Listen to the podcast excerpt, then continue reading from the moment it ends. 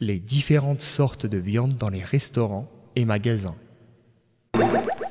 Premièrement, est interdit ce qui est égorgé par quelqu'un qui n'est ni musulman, ni chrétien, ni juif, comme les bouddhistes, les hindous et ceux qui sont sans appartenance confessionnelle. Entre dans ce cas ce que l'on trouve dans les restaurants et magasins des pays dont la majeure partie de la population n'est constituée ni de musulmans ni de gens du livre. Sa qualification légale est donc l'interdiction tant que le contraire, c'est-à-dire son caractère illicite halal, n'est pas établi.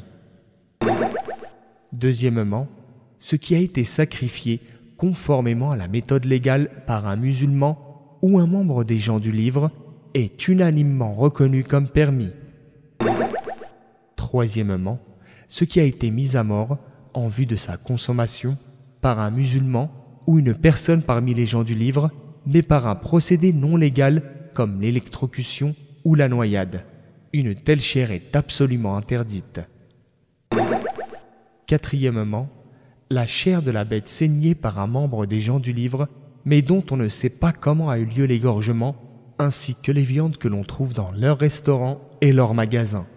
Dans ce cas, le principe est que cela fait partie de leur bête sacrifiée, et en conséquence, l'avis prépondérant est qu'il est permis de la consommer en veillant à ne pas oublier de dire Bismillah au nom d'Allah au moment de manger.